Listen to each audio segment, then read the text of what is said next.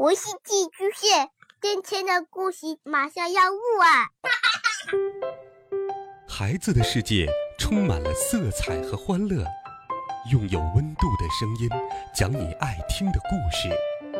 白杨叔叔和大明的晚安故事。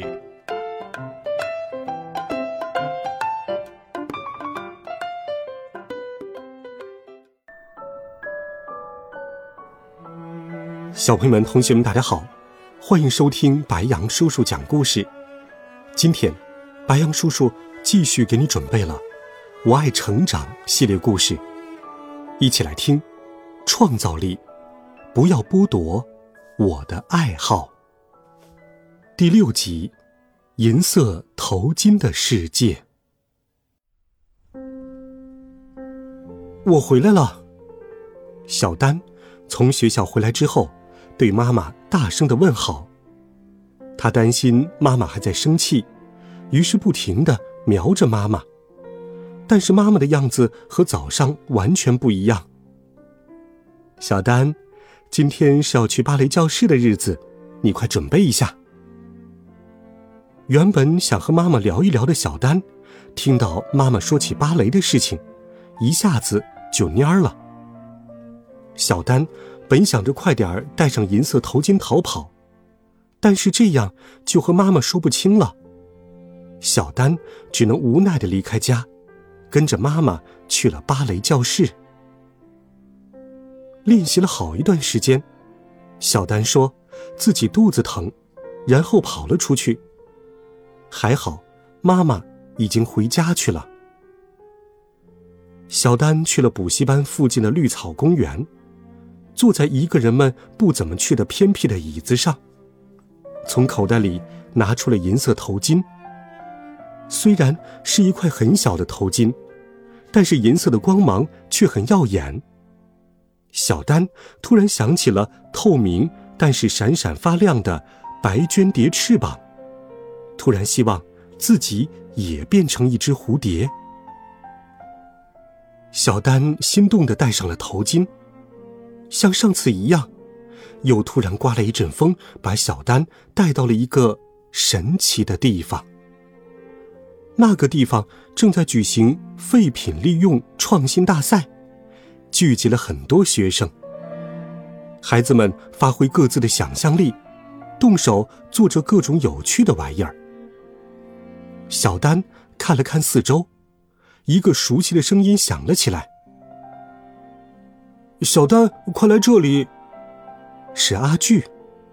小丹抬头看了看传来声音的地方，班里的同学们都在那里。你们怎么都在这儿？你们在干什么呢？还能干什么？不是在做参加比赛的作品吗？因为这是各个学校之间的对决，我们一定要好好做才行啊！阿巨坚定的说道。但是。我们要做什么？慧慧看着同学们说道：“听阿巨的指挥吧，阿巨对这些东西不是很拿手吗？”佳佳和西西都在鼓励阿巨。阿巨看着放在面前的一堆废品，弯下腰对同学们说道：“要不，我们用废品来装饰公寓阳台的庭院吧？怎么样？”同学们都赞成的说道。这个主意好像不错。这时，孩子们聚集在一起，兴奋地用易拉罐、塑料泡沫和塑料桶做成了漂亮的花盆和装饰物。刚开始的时候，孩子们都不知道该如何下手，但随着时间的推进，孩子们手上的动作变得越来越快，不停地用剪刀剪剪贴贴，还有人专门负责上色。同学们齐心协力、一起努力的样子真好。没过多长时间，大家就完成了一个非常有创意又好看的庭院作品。他们很兴奋，不停的笑闹着。小丹和同学们一起度过的时间既有意义又很开心。如果得了第一的话，还可以获得一台电脑呢。大家想想。就更兴奋了。我们要是得奖的话，就把它放在教室里吧。梦想长颈鹿老师一定会非常高兴的。孩子们都欢呼道。到了评审时间，每个队伍都要把作品放到主席台上。小丹和同学们端起作品，小心翼翼的往前走。就在这时，阿巨偷偷使了个眼色，把旁边队伍做的塔弄塌了一个角落。阿巨，不可以这样！实现梦想要靠正当手段才对。但小丹这句话还没有说出口，旁边队伍的塔就塌掉了。阿巨像什么都不知道似的，静静的看着。朋友阿巨为了得到奖品，用了不对的方法，做出了不好的行为，这让小丹很伤心。就在这时，风又出现了，小丹再次回到了大赛刚刚开始的时间。大家还是一样，努力的在做自己队伍的作品。到了把作品搬到主席台的时候，旁边队伍做好的塔快要塌掉了。阿巨反而帮他们保护好塔，不让它倾斜倒塌。谢谢谢谢。旁边队伍的小朋友不停的向阿巨道谢，阿巨开心的笑了起来，小丹的心情也变好了。这才对嘛！我的同桌阿巨最棒了。欢呼的同时，小丹快速的跑进小旋风的里面，一掉进旋风隧道里，一下子就回到了绿草公园。小丹这次还是捏了一下自己的脸颊，好疼啊！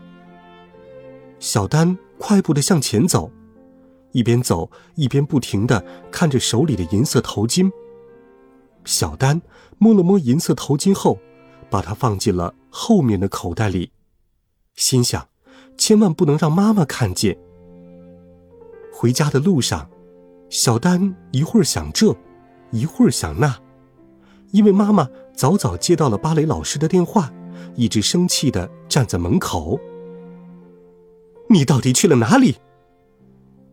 听着妈妈的咆哮，小丹一句话也没有说。只是眨着眼睛，然后勉强的看着妈妈的眼睛，用蚊子般的声音说道：“我去找梦想了。”这是什么意思？妈妈，我很忙，因为老师给我们布置了作业，要做自己的梦想地图，所以我要去找梦想。说完话，小丹逃进了自己的房间。好了，孩子们，这一集好听的故事，白羊叔叔就给你讲到这里。温暖讲述，为爱发声。每天，白羊叔叔讲故事都会陪伴在你的身旁。